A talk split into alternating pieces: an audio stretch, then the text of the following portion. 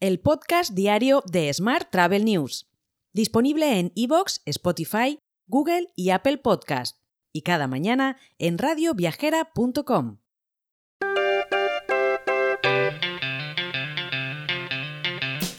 Saludos y bienvenido, bienvenida un día más al podcast de Smart Travel News en este martes 6 de febrero de 2024.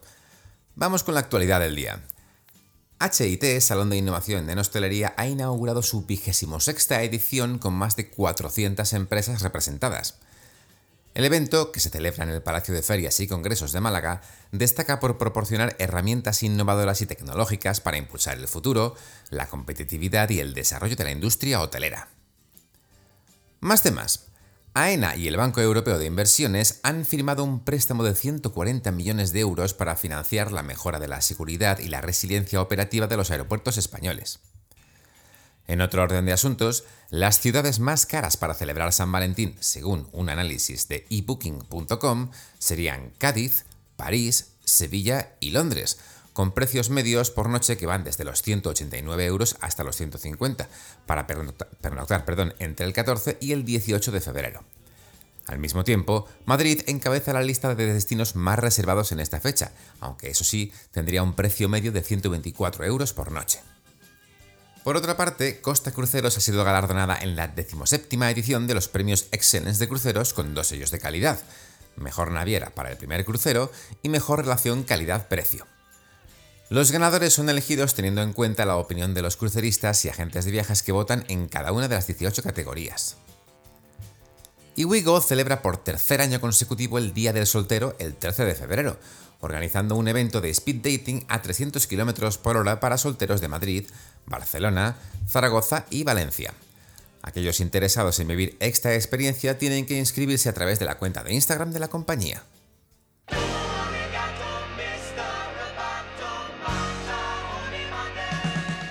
En la información más tecnológica te cuento que Cloudbeds ha anunciado una asociación estratégica con Lighthouse, una plataforma comercial especializada en el sector turístico y hotelero.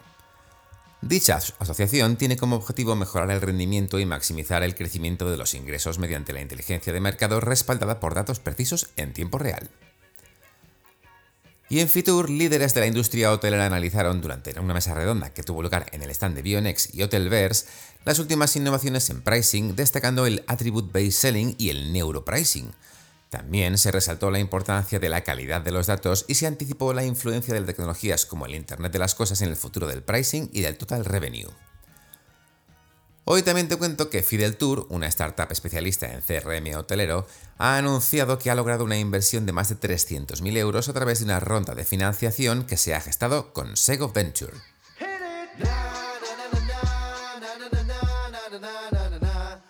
Vamos ahora con la actualidad internacional. Avianca, la aerolínea colombiana, está estudiando ampliar las frecuencias entre América Latina y Europa. Actualmente, la aerolínea cuenta con varias frecuencias semanales entre Madrid y Bogotá, Medellín o Cali. Del mismo modo, se da un vuelo diario entre Barcelona y Bogotá. Así, sus planes pasarían por aumentar la capacidad a Europa en las mismas frecuencias que actualmente opera, permitiendo volar a más pasajeros en sus aviones. Mientras, una nueva huelga en Alemania convocada por el sindicato Verdi impactaría a unos 100.000 pasajeros, afectando principalmente a vuelos operados por Lufthansa. La protesta busca un aumento salarial para aproximadamente 25.000 trabajadores del personal de tierra de la aerolínea. Air France, que este año celebra su 90 aniversario, reforzará su operación en España de cara al verano con la reanudación de los vuelos a tres destinos insulares, concretamente Ibiza, Palma de Mallorca y Tenerife Sur.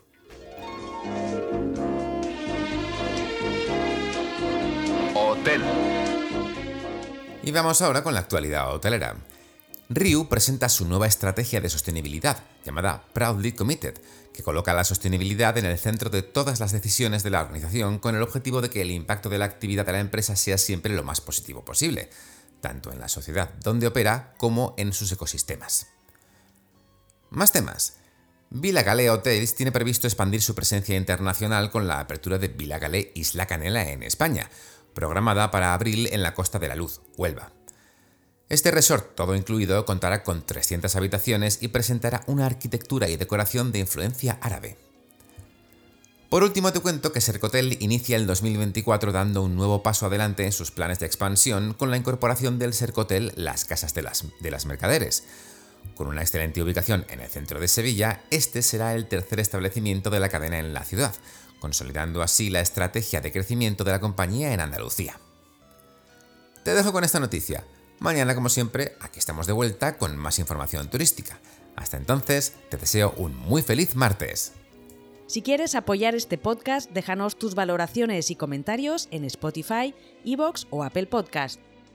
Recuerda que puedes suscribirte a nuestra newsletter diaria entrando en smarttravel.news en la sección Suscríbete.